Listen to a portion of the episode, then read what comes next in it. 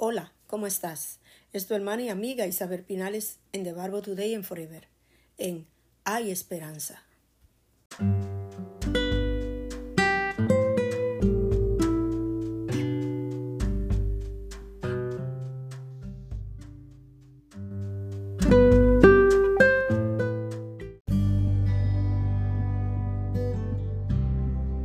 En Hay Esperanza las cosas comienzan a encajar con perfección absoluta cuando estamos concentrados en lo que queremos.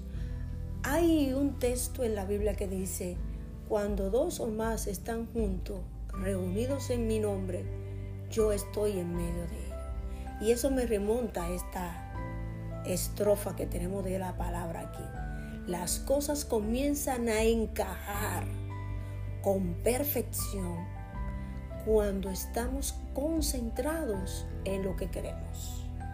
Como iglesia, como institución, como hogar, como cabeza de familia, de lo que sea que se convierta en un grupo de personas en donde haya ese encajar, esa perfección concentrados en lo que queremos, alcanzaremos mucho más de lo que pensamos. Pero cuando lo hacemos en una unidad transparente, en una unidad de sentidos igualitarios, en donde queremos lo mismo, luchamos por lo mismo, crecemos por lo mismo y caminamos por lo mismo.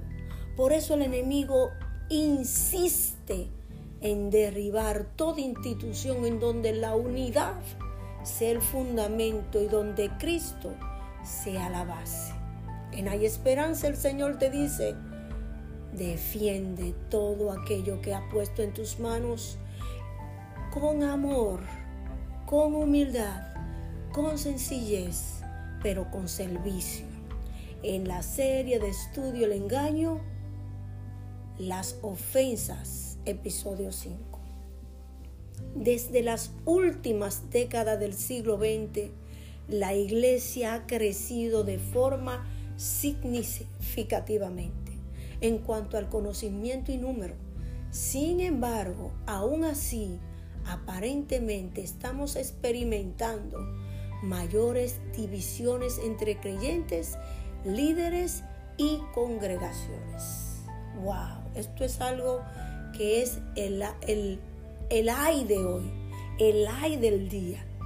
Esto que se está diciendo aquí es el ay que dice la escritura. Ay de aquellos, ay de nosotros que sabiendo hacer lo bueno y no lo hacemos. Hay tantas personas cautivas en esta trampa del engaño que casi hemos llegado a creer que es una forma de vida normal, ya que no dejamos que el Espíritu de Dios transforme nuestras vidas. ¡Wow! ¡Qué interesante saber que tenemos en la Biblia manjares para que podamos poner en práctica nuestro día a día, para que cuando el enemigo venga con todas estas trampas de engaños y ofensas, podamos darnos cuenta que el enemigo está usándome a mí como una carnada de tropiezo y te está usando a ti como una carnada de que no seas capaz de perdonar. Cuando el enemigo se pone en medio de tú y yo para que el trabajo de Dios no prospere, vamos a darle cabida a lo que el enemigo quiere cuando Dios es más poderoso que todo espíritu demoníaco.